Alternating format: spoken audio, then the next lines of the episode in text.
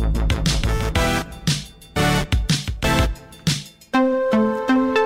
de agora estamos em direto também nas redes sociais eh, do Observador, portanto pode sempre acompanhar esta nossa conversa através do YouTube e da página de Facebook. E hoje vamos conversar com o Francisco Guimarães. É treinador, é comentador de futebol, é também embaixador para a integridade no desporto é cronista e lançou o livro que, que tenho na mão. Se nos está a acompanhar em vídeo, consegue, consegue vê-lo. Chama-se Convocatória Conversas para Ir a Jogo. Francisco, bem-vindo. Obrigada por estares connosco. Obrigado eu pelo convite. É um oh, Francisco, vamos falar deste teu livro que tem aqui muitos, muitos convidados: César Mourão, José Mourinho, Carlos Moeda, José Avilés, Leonor Beleza. Estou aqui, ficávamos aqui a tarde inteira, de facto, porque, porque são muitos. Mas este, este é um livro que nasceu uh, também por causa do futebol, mas não é sobre futebol.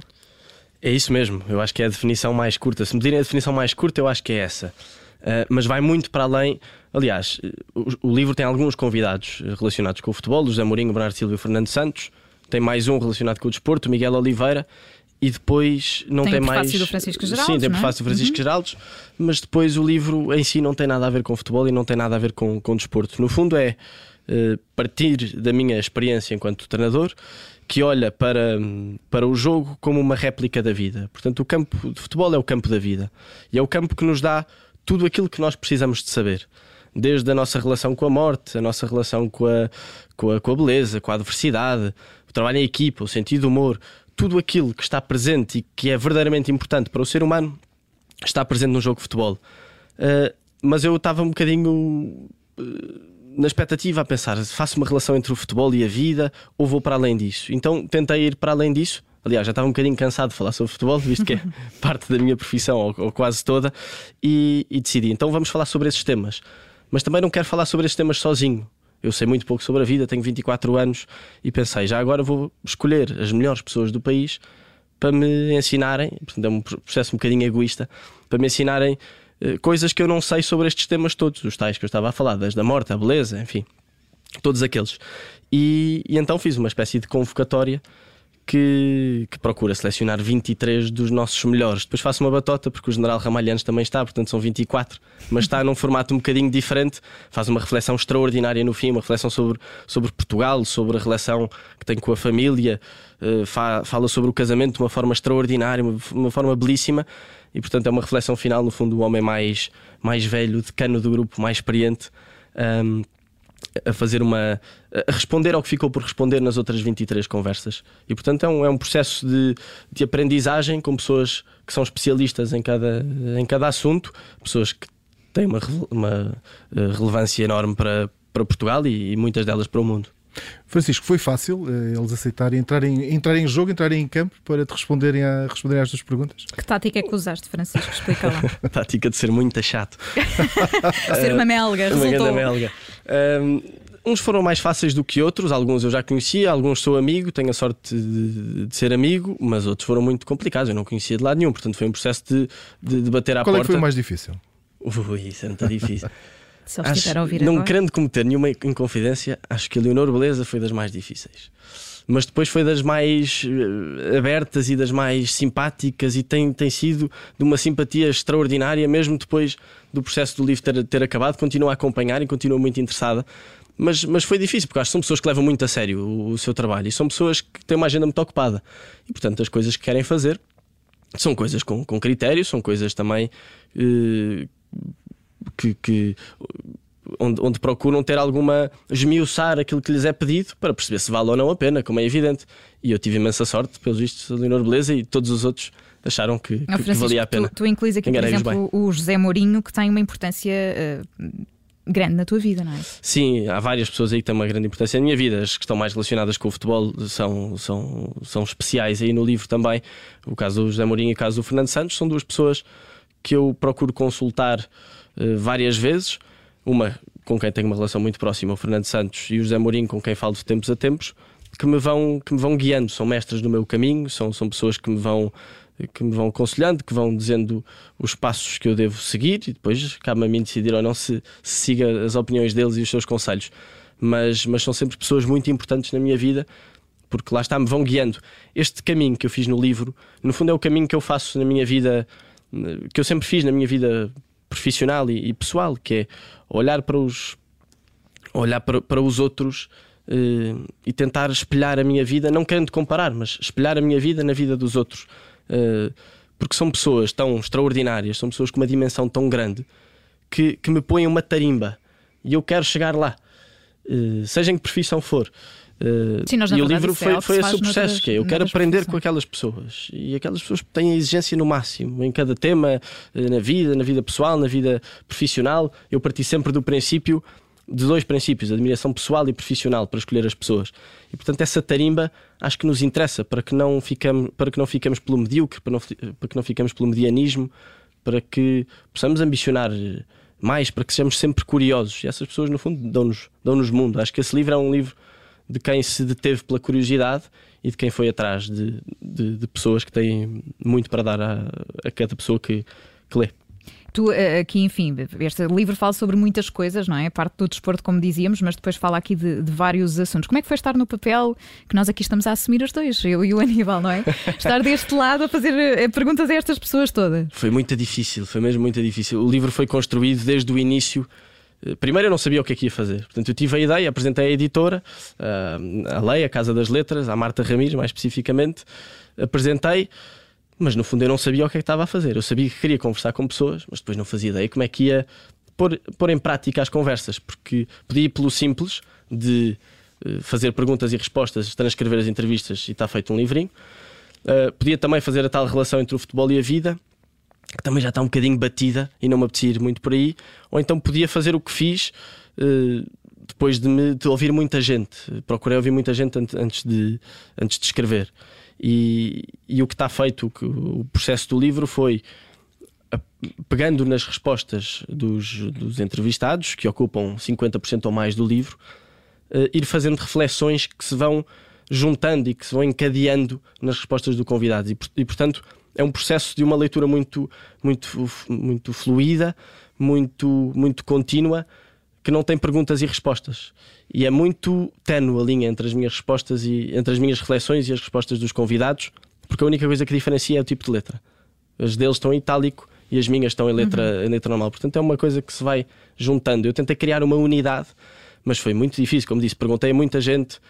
Uh, pensei várias vezes como é que como é que fazia esta relação de como é que eu partia da minha realidade sem falar sobre ela, porque como disse o livro parte do futebol porque tem posições de campo, porque os temas que falam mais sobre a inovação, sobre o, o, o risco, sobre a necessidade de fazer mais e mais e mais, uh, são avançados. Por exemplo, os defesas são todos aqueles temas que se relacionam com a relação, passa a repetição, entre os vários seres humanos, a construção de pontes, o olhar para o outro, o sentido do outro. Os médios é sobre, uh, falam-nos sobre aquilo que é nuclear na nossa vida, a educação, a cultura uh, o conhecimento, uh, todos estes temas que são nucleares para a vida de cada um. Uhum. E, portanto, tentei fazer essa relação entre o desporto e a vida. Mas depois o livro, como já dissemos e bem, não tem rigorosamente nada. Eu deixo isso porque muitas vezes quem olha para a capa, que tem uma linha de meio campo, que eu procurei que fosse tenue, mas que ao mesmo tempo que nos desse algumas pistas sobre o que é o livro, eh, mas quem olha para o livro, se calhar muita gente, ou para o meu nome, olha para mim e vê que sou uma pessoa do futebol, pensa, bem, é mais um livro sobre futebol. O livro não tem mesmo tática. nada a ver com futebol. O futebol foi um pretexto para eu falar sobre outras coisas que também gosto. Certo, este livro, a convocatória, está, está por aí nas, nas livrarias. Se nos está agora a acompanhar, pode também fazê-lo, através da rádio, pode também fazê-lo em vídeo nas redes sociais eh, do Observador. Estamos à conversa com o Francisco uh, Guimarães. Oh, Francisco, como é que na tua, tu agora não estás a treinar, não é? Já falámos aqui do documentário que, que vais fazendo. Também é ingrato ser comentador de futebol em Portugal? Hein? em que aspecto? Por exemplo, se eh, sentes, te sentes limitado, sentes que o comentário é limitado pelo ambiente que se vive no futebol português ou achas que isso não, não existe e há liberdade para, para comentar o futebol no nosso país? Eu acho que sou um bocadinho naivo e, portanto, não, não, não me sinto condicionado por isso. Nesse aspecto tenho imensa sorte porque as pessoas que me, que me lideram, desde os chefes de redação até os administradores, nunca me disseram nada sobre coisas até, se calhar, relativamente polémicas que eu já disse, nunca me condicionar desse ponto de vista. Agora, a pessoa tem que fazer, às vezes, um bocadinho ouvidos de, de, de moco e não, e não ouvir e não ouvir o que é dito, porque se eu for às redes sociais, às vezes gosto de ir lá ver, que eu gosto de umas polémicas, mas, mas se eu for constantemente às redes sociais, ou se for aos pedidos de mensagem do Instagram ou Facebook e tudo isso, é, por vezes chovem mensagens completamente ridículas e completamente absurdas. Mas a pessoa tem que relativizar. Eh, porque, porque realmente não, não nesse aspecto não me, não, não, não, não me deixo mesmo condicionar por isso, deixo-me condicionar por aquilo que eu acho que é eticamente correto eu dizer ou não, deixo-me condicionar por aquilo que são os meus valores, deixo-me condicionar pela minha forma de, de, de, estar em jogo, isso sim, agora aquilo que as pessoas dizem diz-me pouco. Uh, pelo menos essa gente maluca que escreve nos, nos, comentários e tudo. Agora, aquilo que se calhar um treinador vem ter comigo e diz-me alguma coisa, já aconteceu ou que não gostou do comentário X ou eu já ouço, porque são pessoas que. Era isso que eu te ia perguntar. É mais difícil estar do lado do, do, no relevado, não é? Ou, ou, estar a comentar? O que é que te parece? É, que... Ah, é muito mais difícil estar no relevado. É? É muito mais difícil. Eu estou aqui sentadinho, impecavelmente, a falar sobre futebol e depois vou para casa. É muito mais difícil é, e é muito mais. Sofres mais? Sim, não só a pressão e o nervosismo, porque, porque o treinador, por exemplo é uma pessoa que tem a cabeça a prémio constantemente. Houve essas eh, críticas, é mais houve os comentadores. Houve, houve as mesmas. Sim, mas, mas com os comentadores os treinadores podem bem. Mas os, no fundo os treinadores ouvem aquilo que os comentadores ouvem, mas pior, portanto completamente amplificado. Uh, além disso, tem a pressão de fazer as coisas bem. Eu no, fim, eu no fim do dia vou para casa e eles vão, vão, ainda pensar sobre o jogo, ainda vão refletir, ainda vão fazer relatórios, ainda vão preparar o próximo. Um treinador não descansa seja de formação, um treinador de, de treinar sub-11, ou seja um treinador de, de futebol profissional. Um, um, homem, qualquer homem que lidere pessoas, nunca consegue descansar. Eu é isso que te atrai no futebol, o poder liderar? É, sem dúvida. Eu adoro, tenho uma paixão enorme pelo jogo e pela tática e pelo treino, mas acima de tudo é o que, o que me interessa. Aliás, foi isso também que me moveu no livro: é conhecer o outro no perceber aquilo que vai. uma série de líderes, não é? Que são uma série de líderes que tens aqui como entrevistados. Sim, mas acima de tudo o que eu queria era conhecer aquilo que vai dentro do coração de cada um. E é isso que um, que um, que um treinador deve fazer: procurar a máxima empatia entre, entre todos, um, olhar, olhar para os outros e perceber quais são as suas motivações, as suas, as suas, as suas tristezas, uh, aquilo que as deixa alegres, como é que se podem relacionar todos, tanta gente de tantas nacionalidades com tantas personalidades, como é que se constrói um caminho comum, sabendo que todos vão discordar à partida de muitas coisas. E partir desse princípio é um desafio extraordinário que eu, que eu já tive a sorte de ter e que quero voltar a ter e que continuo a ter noutro tipo de, de contextos. Mas o desafio de liderança, de empatia pelo outro, é um, é um, desafio extraordinário, mas que não nos deixa dormir. Uma pessoa vai, vai para casa, senta-se, uh, deita-se na almofada e começa a pensar: mas porquê é que aquele jogador reagiu assim ao meu feedback? Porque é que ele estava com o ar cansado. Porque isso não nos deixa dormir. E tu achas que. Eu ouvi numa entrevista tua onde dizias que existe demasiado politicamente correto no futebol. Explica-me explica isso. uh, falta espontaneidade, falta. Acho que, acho que falta, em primeiro lugar. Uh, bem, dava uma, para uma conversa de horas, vou tentar resumir a tese. Mas, mas se olharmos, por exemplo, eu acho que qualquer pessoa que tenha a experiência de ouvir três conferências de imprensa qualquer leigo, pessoa que não gosta de futebol, houve três conferências de imprensa e se estiver de olhos tapados uh, e não vir quem é que está a falar e se as vozes forem mais ou menos parecidas, é tudo igual. É tudo igual. Acha que é a mesma pessoa. Gostas por isso gostas de José Mourinho, não é? Por isso gosto de José Mourinho, por isso é que acho Ruben Amorim extraordinário. Uh, amanhã sai um artigo meu aqui a falar sobre Ruben Amorim. Não, não sei se posso dizer isto, podes, mas olha, já disse. Podes, avançar. mas, mas é mesmo porque o que se vê atualmente é que há, parece que há, que há um guião para cumprir. Há muito medo de dizer as coisas, mas isso não é só no futebol, é em muitas áreas. Será um medo à crítica, eventualmente, não? Sim, um medo à, há um medo à crítica, um medo ao, à enchente de, lá está, de comentários de, de redes sociais, mas acima de tudo acho que no futebol eh, tem que haver, sem dúvida nenhuma, uma abertura ao resto do mundo e uma comunicação mais livre, mais desempoeirada, e aí cabe não só aos agentes esportivos, jogadores e, e treinadores e dirigentes eh, abrirem, serem mais cultos, lerem mais coisas, eh, falarem, olharem mais para a vida e não só para o seu próprio meio, mas mais do que isso, eh, porque eu acho que tem havido uma grande evolução a esse nível. Quem dá espaço aos jogadores para, para eles falarem já se nota uma, uma comunicação totalmente diferente. Os jogadores dizem coisas interessantes, os treinadores têm potencial para dizer muitas coisas interessantes só que ali há uma barreira grande dos departamentos de comunicação que muitos deles não os deixam falar. É um sarilho, por exemplo, arranjar uma entrevista com um jogador do Benfica, do Sporting ou do Porto. É um uhum. sarilho, porque os clubes não os deixam falar. E eu não sei porque é que não os deixam falar. E depois admiram-se que o rótulo que os jogadores têm é que são pessoas burras. E não são. E não são. Estão cada vez mais abertas, estão cada vez mais interessantes, podem dar imensos inputs à sociedade e podem fazer este cruzamento que eu acho extraordinário entre várias áreas Mas se os clubes não deixarem, não há, não há nada a fazer. Isso em Portugal continua a ser um grande, um grande problema. É, é tudo feito com mais facilidade, por exemplo, na Inglaterra. Tudo é muito mais simples.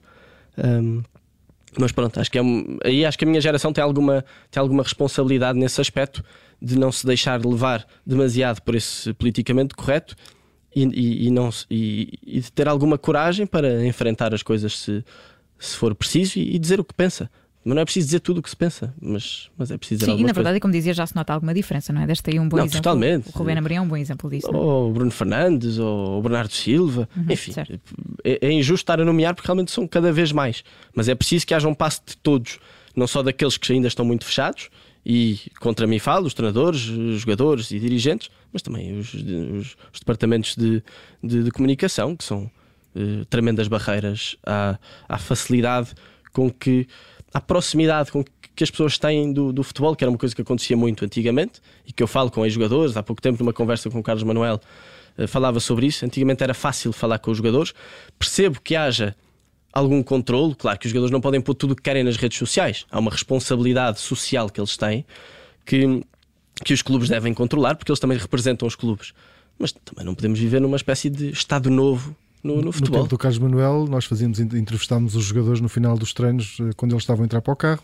Havia essa hipótese de jornalistas conversarem à vontade com os jogadores. Hoje em dia. E os próprios adeptos, os adeptos sentem-se distantes, sentem-se distantes. Exatamente. Por isso é que eu louvo, por exemplo, eh, podcasts, eh, o Sporting que está a fazer um que, é, que é muito giro, Leão. o ADN uhum. Leão com o Guilherme Geirinhas. É, é preciso mais coisas destas. E em que se vê os jogadores de outra perspectiva. também os adeptos, não é? Claro, claro, claro que sim. E Francisco, como é que a política entra na, na tua vida? Tu tiveste aqui um papel na, na campanha do Carlos Moedas. Qual foi o teu papel exatamente? Ora bem, fiz várias coisas na, na, na, campanha. Fui mandatário para o desporto e para a juventude, fazia parte do Conselho de Independentes e fui coordenador da equipa de, de 400 voluntários que, que, tínhamos durante a campanha. A política entra na minha vida uh, através da minha, da minha vida em casa. Portanto, sempre tive muito gosto, através de, de tios, eh, pais, etc., que gostavam de política e que se interessavam mas ficava por aí, ler artigos, ver notícias e falar em casa em, em petit comité. Uh, só que a certa altura comece, começou-me a fazer alguma comissão uh, a falta de interesse que a minha geração uh, tinha e tem acerca da, da, política, a desconfiança que tem em relação aos políticos, e sempre estava a fazer alguma comissão. Só que eu não fazia nada por isso, nunca fui em nenhuma manifestação ou nunca me, nunca me tinha movido para que alguma coisa acontecesse. Até que um, um, homem que eu admiro imenso e que foi entrevistado no meu livro muito antes de, de história, da história acontecer, que é Carlos Moedas, se candidatou à Câmara de Lisboa. Uh, e eu pensei, bem, isto, isto, é um bocadinho, isto é um sinal para eu fazer qualquer coisa. E então mandei uma mensagem e, e disse: Olha, pode contar comigo para o, que, para o que for preciso. E achava que ia entregar flyers durante a campanha e teria feito com muito gosto e fiz muito durante a campanha. E passado duas semanas recebo uma mensagem a perguntar se eu queria eh, ser mandatário para, para a juventude e para o desporto, se eu queria fazer parte do Conselho de Independentes. E pensei, isto pode ser arriscado para a minha carreira. Isto pode ser arriscado para a minha eh, persona pública. Porque vão ficar com uma imagem de mim, vão ficar a saber coisas de mim que se calhar não sabiam. Mas eu tenho este dever para com a minha geração. Eh, não só, primeiro para comigo mesmo, não quero, não quero nada ser moralista, mas com a minha geração. Há um convite que me é feito. Há uma pessoa que eu, que eu admiro. Há um projeto que eu adorava poder ajudar a que, a que, que se concretizasse e eu vou dizer que não. Com base em quê? Com base em arriscar a minha carreira? Que se, que se lixe nesse aspecto, não é? Acho que também temos que. Tenho 24 anos se eu de repente estou constantemente a pensar em coisas que vão minar a minha carreira, mais vale ficar sentadinho em casa. E, e, cruzando eh, esta questão da política com o desporto, o que é que tu achas, por exemplo, de ter presidentes de Câmara em comissões de honra de clubes, ter primeiro-ministro numa comissão de honra de um clube? É já, que... já, disse várias vezes, acho, acho, acho, péssimo. Acho um péssimo princípio. Uh, e mais uma vez, acho que a minha geração tem, tem uma, uma grande responsabilidade. Uh, em Carlos Moedas viu-se e, e tem-se visto e há essa intenção, não é? De fazer política de forma diferente e passa também por aí. Passa também por aí. Portanto, se eu me identifico com, com um projeto, é também por causa dessa integridade que se quer nas coisas. O que não quer dizer que não se vá cometer erros, o que não quer dizer que, que não se vá fazer eh, porcaria como toda a gente faz. Mas, mas acho que nós devemos saber separar as águas uh, e, e, mais uma vez, volto à questão inicial, que é uh, se, se nós queremos mudar alguma coisa, se não acreditamos no sistema, se, se achamos que há muita coisa que deve ser mudada uh, e se há pessoas com as quais nós identificamos, porque não podemos ir pelo facilitismo de dizer os políticos são todos iguais, porque há muitos iguais, mas há muitos que não são. Uh, então temos que ver os projetos nos quais nós acreditamos e, e avançar e ir para o pé deles. Acho que temos um dever cívico. Uh, eu, eu, sou, eu, sou, católico e o Papa Francisco fala muito nisso, o Papa Bento XVI e o Papa João Paulo II sempre falaram. Os cristãos têm um dever uh, cívico, têm um dever de participar ativamente na política. Pronto, a mim, a mim deu-me deu para isto. E até agora não estou nada arrependido. E é por aí que vais, vais continuar, Francisco. Não sei se uma carreira na rádio, não? Achas que não? Tu tens um podcast já agora para quem nos está a ouvir. É verdade. Este livro foi transformado também. As conversas deste livro estão também disponíveis em podcast, nas plataformas habituais. Basta procurar por convocatória, é fácil lá chegar. Obrigado pela publicidade. Não é? sei se. Nada. Uh, não sei se um programa de rádio, um programa de televisão, nada. É assim, eu começo a dizer coisas e, e, e começo a pensar em coisas e acontece sempre tudo ao contrário. Uh, eu adoro desporto, adoro comunicação, adoro política, tenho 24 anos, estou ainda na faculdade, gosto tanto de fazer tantas coisas que acho que neste momento é a minha fase de, de experimentar várias coisas e de me tornar mais completo, de, de, responder à complexidade que o mundo exige e que o mundo tem. Eu acho que se responde a essa complexidade olhando para o mundo como um todo. E quanto mais experiências eu puder acumular agora, melhor para a minha vida. E portanto, eu gosto imenso de, desta, dessas áreas, portanto, tudo o que for por aí e eu achar que é bom para, para a minha vida e que me, vai, que me vai acrescentar, vamos a isso. Portanto, amanhã pode ler o Francisco Guimarães eh, no Observador, um artigo sobre Rubén Amorim, certo, Francisco? E é pode verdade. ler este livro, Convocatória, Conversas para, para ir a jogo. O Francisco Guimarães foi o nosso convidado da Conversas de Fim Tarde desta segunda-feira. Francisco, muito obrigada. Foi um gosto, obrigadíssimo. Gostei muito. Francisco, obrigadíssimo. Obrigada.